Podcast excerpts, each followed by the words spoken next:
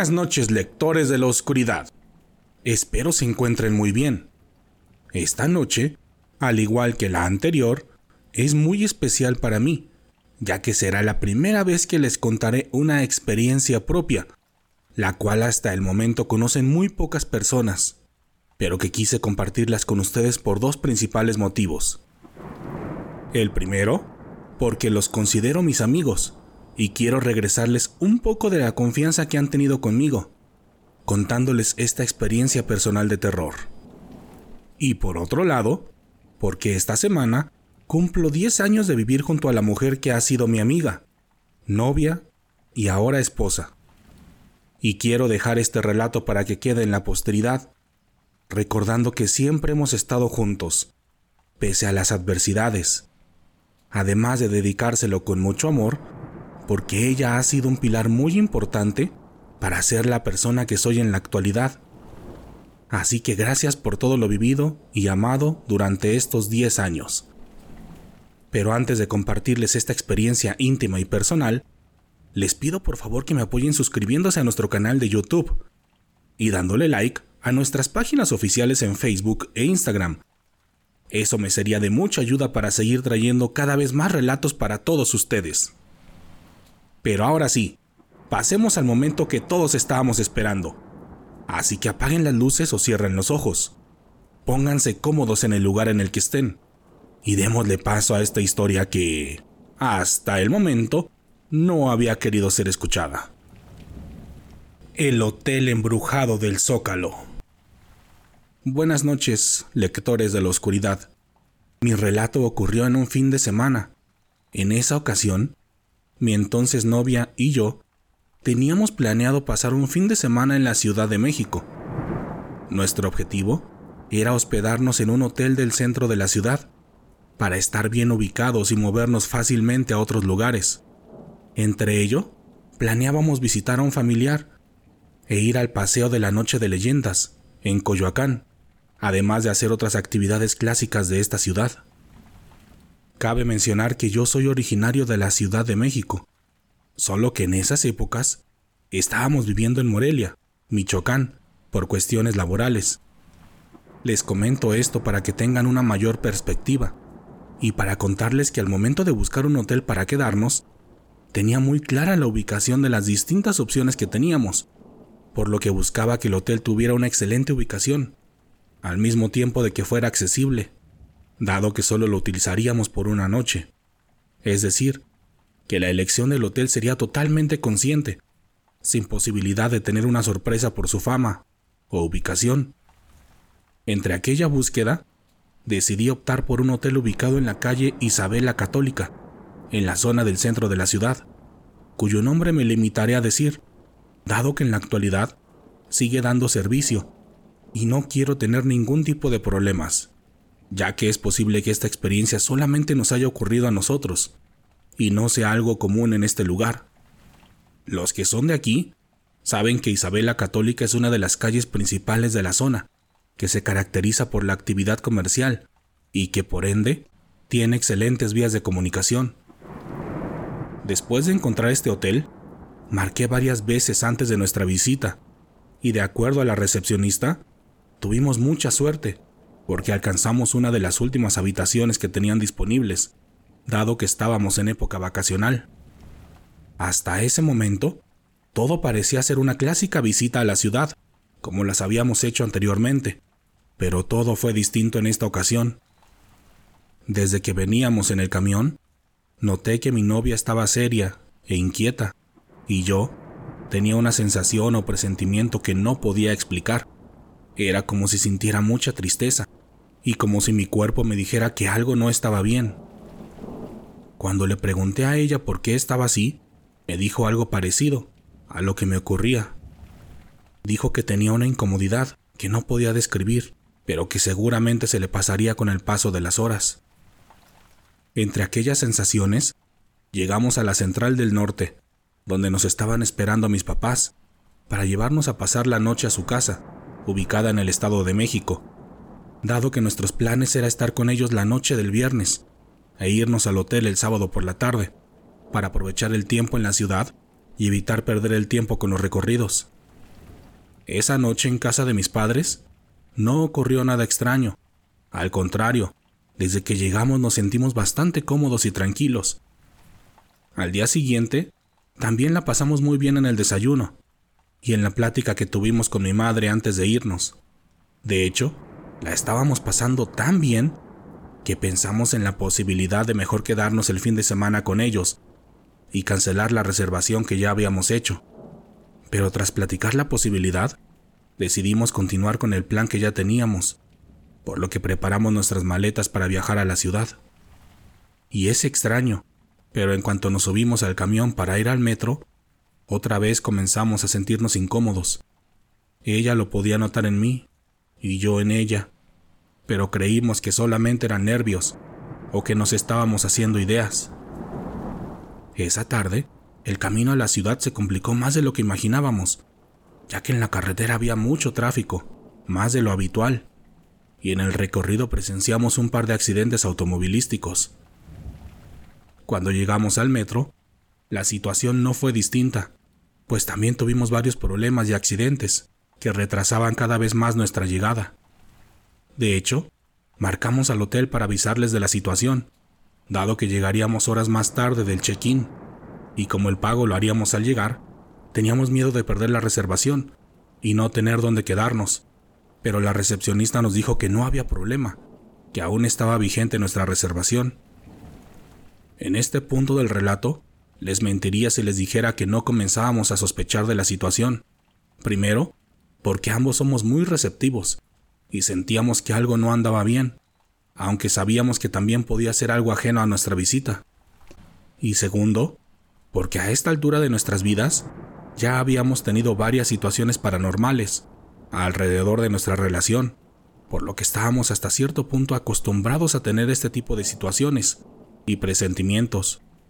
Pero definitivamente, lo que sentíamos previa a nuestra visita era totalmente distinto. Pero aún así, decidimos continuar e ignorar la gran cantidad de señales que nos estaba dando la vida. Cuando llegamos al centro, caminamos por la calle Isabela Católica, y ahí todo parecía ser un día normal, entre los comercios y el bullicio de la gente, pero apenas recorrimos un par de calles, el clima pasó de ser el de un día soleado a uno muy nublado. En verdad, el cambio fue tan rotundo que nos dio escalofríos, porque no tenía sentido que el cielo se hubiera nublado de una manera tan brusca además de que un fuerte aire frío comenzó a hacerse presente en la zona. Ya saben, ese aire frío y húmedo que antecede a una fuerte lluvia. Al sentir el cambio de clima, nos apresuramos para llegar lo más rápido posible al hotel, y unas calles antes de llegar, alcanzamos a ver su fachada y el enorme anuncio que indicaba el nombre de aquel lugar.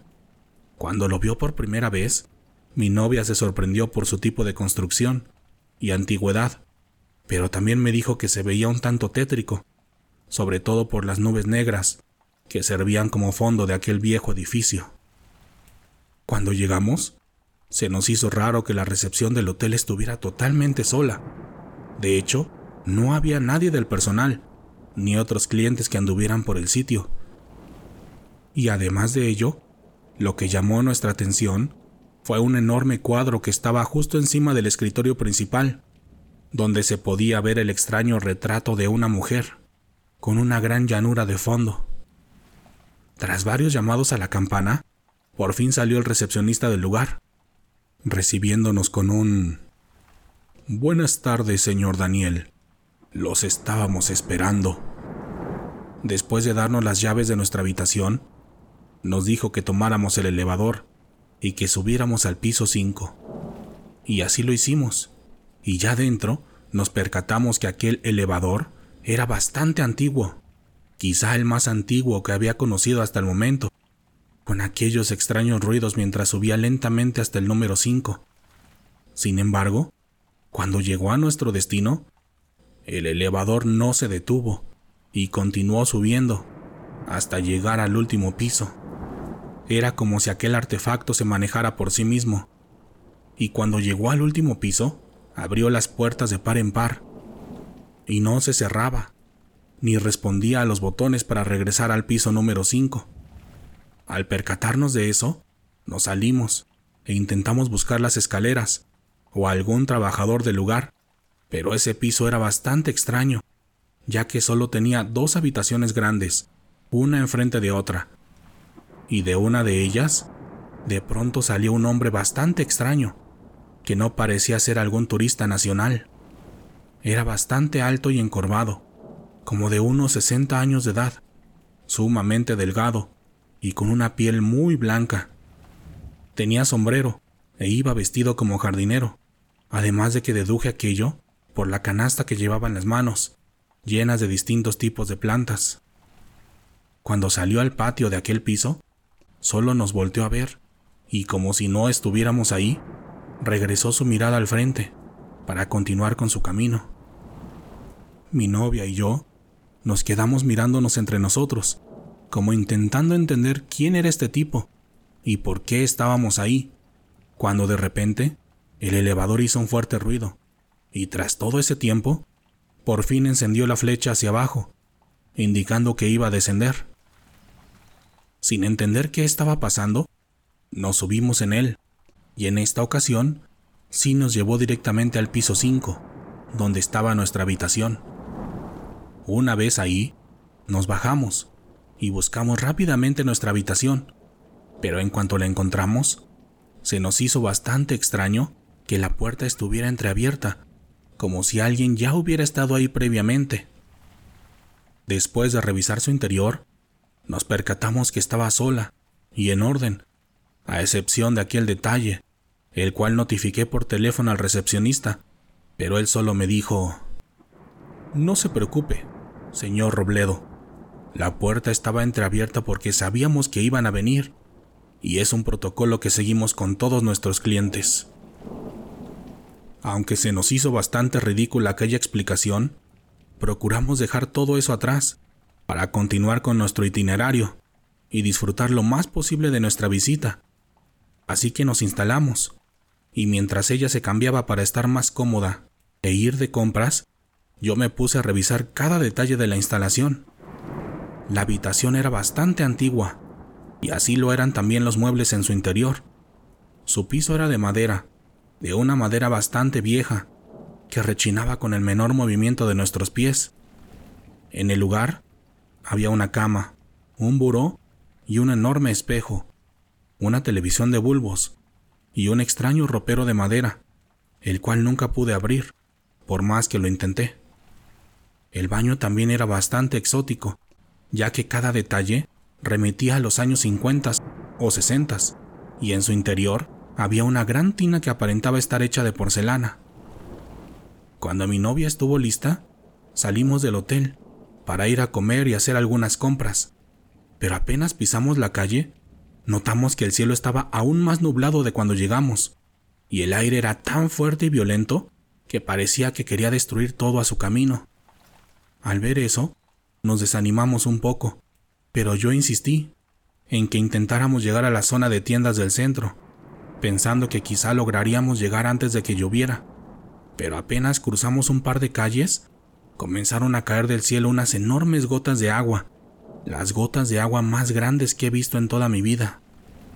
En ese instante, dejamos atrás nuestro plan y regresamos lo más rápido posible a nuestra habitación para cambiarnos y pedir algo de comer, en lo que se calmaba aquel aguacero. Lamentablemente, el clima no cambió durante varias horas, y nosotros nos quedamos solos en la habitación, lamentándonos por nuestra mala suerte, y dudando si todo aquello eran señales, o solo una horrible coincidencia. Pero yo, en mi afán de no echar a perder aquel día, le dije que no le tomáramos importancia a todo eso, y que en lugar de ir a Coyoacán, mejor fuéramos a dar un paseo por el centro, y a Garibaldi, ya que era un lugar que ella no conocía. Aproximadamente a las nueve de la noche, cuando dejó de llover por completo, salimos del hotel para dar una vuelta por el centro e ir a Garibaldi para conocerlo. Aquel paseo lo recuerdo de una manera bastante extraña. Por un lado, es un lindo recuerdo que tengo de mi época de novios, con mi actual esposa, pero por otro, fue algo bastante oscuro, porque las calles del centro estaban totalmente solas, algo atípico en un sábado por la noche en esta zona, además de que el cielo seguía sumamente nublado, y por ende no nos dejaba ver la luz de la luna. Una vez que estuvimos en Garibaldi, el ambiente no era festivo como suele ser.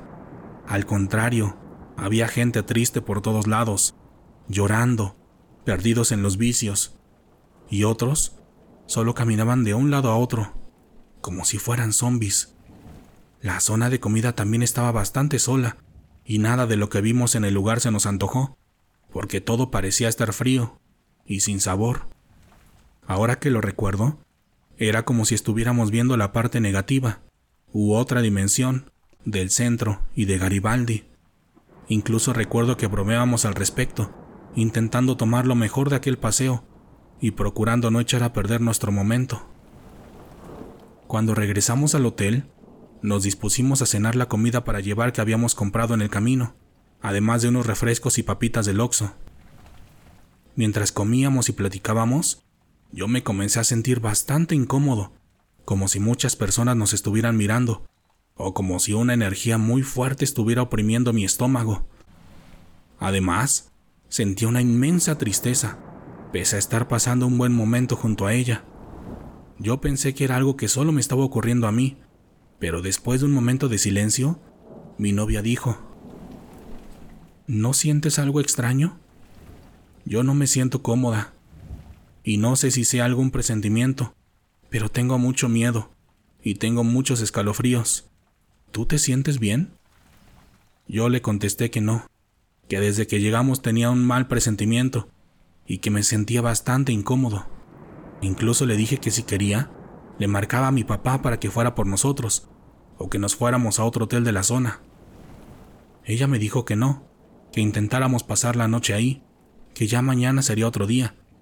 Y así lo hicimos. Pero después de un par de horas de intentar dormir, vino lo peor.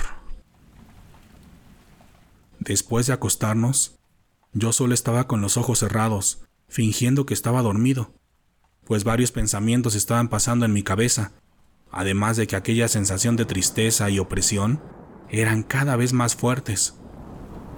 Unos minutos después, ella me dijo, No te has dormido, ¿verdad? No, le respondí. ¿Tú también sientes que nos están mirando?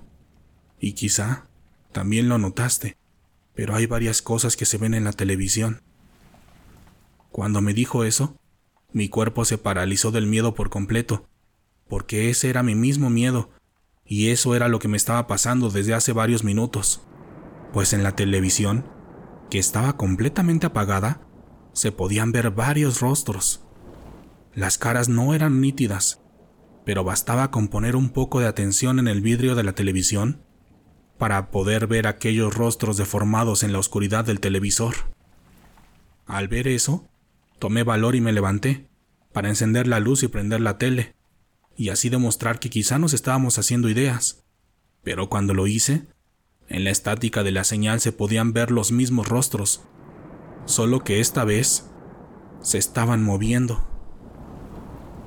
De inmediato la apagué y comenzamos a rezar para calmarnos e intentar alejar lo que fuera que estaba ahí. Pero eso no pasó.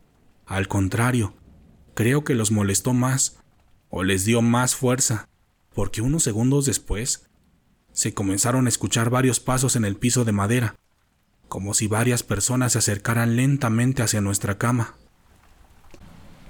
En ese momento, intenté hacer otro tipo de oraciones de protección, las cuales había aprendido años antes en un libro, y que no pertenecían a las clásicas enseñanzas de la religión católica. Con eso, los pasos se dejaron de escuchar, como si las personas, o entes, se hubieran detenido. Pero unos segundos después, la energía del lugar aumentó y pasó de ser algo triste a una energía de coraje y mucha rabia. A esta altura del relato, no les puedo mentir, en verdad me estaba muriendo de miedo, porque hasta ese momento no había vivido algo tan cercano y agresivo en el mundo paranormal, pero intenté guardar la calma en todo momento para cuidar y proteger a mi novia, quien también estaba a punto de perder el control. Entre la adrenalina del momento, intentamos hablar con las entidades del lugar, dejándoles en claro que no les teníamos miedo y que no nos iríamos de la habitación hasta el siguiente día. Pero eso empeoró aún más la situación, ya que la madera del piso empezó a rechinar por todos lados y el ropero que no habíamos podido abrir empezó a moverse bruscamente, como si tuviera algo en su interior. En ese instante, nos rendimos por completo y les dijimos, a lo que fuera que estaba ahí, que ya nos iríamos, que se calmaran, que solo nos dejaran salir del lugar. Y aunque parezca una locura, los ruidos se detuvieron paulatinamente, hasta calmarse por completo. En ese momento, aprovechamos para acomodar rápidamente nuestras maletas y apresurarnos para salir, ya que al parecer solo nos habían dado unos minutos de paz, pues de un segundo a otro comenzaron a salir varias cucarachas del baño y los ruidos empezaron a aparecer nuevamente. Cuando por fin salimos de la habitación, nos dirigimos rápidamente hacia el elevador, el cual no respondía, por más que lo llamábamos apretando fuerte y desesperadamente los botones. Al no tener éxito, decidimos caminar hacia las escaleras, pero cuando lo hicimos, escuchamos cómo subió, rápida e inexplicablemente, el elevador, llegando hasta el piso 5 en un solo movimiento y abriendo sus puertas violentamente. Obviamente desistimos de subirnos en él y nos dirigimos a las escaleras, pero mientras bajábamos, Puedo jurarles que sentíamos cómo se movían y vibraban las paredes.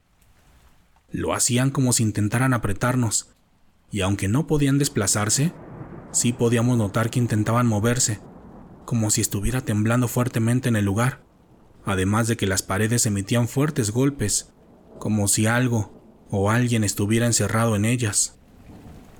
Cuando llegamos a la recepción, tocamos rápidamente la campana del escritorio, y después de varios intentos, salió una extraña mujer. Era alta, delgada y pálida, como el jardinero que habíamos visto en la tarde, y con una sonrisa burlona nos dijo, ¿Ya se van? Yo solo le aventé las llaves y salimos rápidamente de ahí. Cuando salimos, hacía un frío infernal, pues eran aproximadamente las 3 de la mañana, y mientras caminábamos, no encontramos a nadie en la calle, a excepción de aquella grotesca y extraña mujer. A lo lejos, parecía ser una indigente más del lugar, ya que tenía un aspecto bastante sucio y estaba sentada en lo que parecía ser una enorme bola de basura. Pero cuando nos acercamos, pudimos ver que aquello no era basura, era su cuerpo. Era un cuerpo redondo y negro, y cuando nos vio, comenzó a sonreír, como burlándose. En ese momento, comenzamos a correr por la calle, tomados de la mano, intentando no regresar la mirada para ver a esa bruja u horrible ser. Cuando llegamos a eje central, intenté parar varios taxis, pero ninguno se detenía. Y como en ese entonces no había servicios de taxis privados, esa era la única opción que teníamos para movernos en ese momento. Pero como caído del cielo, minutos más tarde un taxi sí se detuvo justo cuando unos maleantes salieron de la nada, acercándose a nosotros para intentar asaltarnos. Ya en el interior del coche, íbamos temblando y muertos de miedo. El taxista nos preguntó si estábamos bien, y aunque el destino que le indiqué era bastante lejano, accedió a llevarnos hasta la casa de mis padres.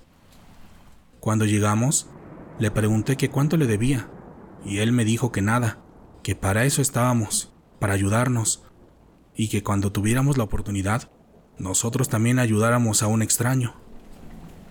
Esa madrugada, mi madre nos preparó algo para los nervios y platicamos larga y tendidamente de lo acontecido, llegando a la conclusión de que tuvimos varias señales de algo o de alguien que estaba de nuestro lado y que no quería que viviéramos aquel horrible infierno. Gracias por escuchar este relato, lectores de la oscuridad y en especial, gracias a mi esposa, por permitir que compartiera este relato con ustedes. Y gracias por ser el amor de mi vida, por hacerme saber que el amor puro e incondicional sí existe, y que caminar contigo en esta vida es lo más hermoso que me pudo suceder. Pero ahora sí, cuéntenme qué les pareció este relato. ¿Ustedes también han tenido alguna experiencia paranormal en un hotel? Si ha sido así, los invitamos a compartir sus historias con nosotros, las cuales pueden enviar a manera de mensaje directo a través de Facebook o Instagram o al correo letras la Y ya saben, si quieren apoyar este proyecto para que continuemos trayendo cada vez más relatos de terror para todos ustedes, por favor ayúdenme dejando un comentario, compartiendo el video con alguien más y sobre todo suscribiéndose a nuestro canal de YouTube. En esta ocasión, háganme saber si llegaron al final del relato compartiendo un emoji o un GIF de un hotel. Ya saben, si veo su comentario, estén seguros que les contestaré. Antes de despedirme, quiero aprovechar para enviarles saludos a algunos lectores de la oscuridad que se han suscrito recientemente al canal de YouTube, como Sara Cañete, Oliver Sabel, de El Salvador, Michelle RFB, JFA, Maggie Albanés, Mario Boldo, Porfirio Luna, Ari Tercero y Dani García. Muchas gracias a todos ustedes por el apoyo y también muchas gracias a todas las personas de Argentina donde cada vez crece más el número de lectores de la oscuridad. Y ya saben, si quieren saludos como ellos, solo apóyenme suscribiéndose al canal de YouTube y háganmelo saber en los comentarios. La siguiente semana les compartiré la primera parte de otro relato muy especial. En este caso, será una nueva experiencia que tuvo Paco con el profesor Miguel, los protagonistas de Exorcismo en la universidad, y cuya historia estoy seguro que los dejará con la boca abierta. Por lo pronto, ha llegado el momento de despedirme, pero podemos seguir en contacto a través de nuestras redes sociales oficiales en Facebook e Instagram, o a través de mi cuenta personal de Twitter, donde pueden encontrarme como Wario Dan. Mi nombre es Daniel Robledo, y pronto nos encontraremos nuevamente para compartir otras historias que, hasta el momento, no habían querido ser escuchadas. Buenas noches.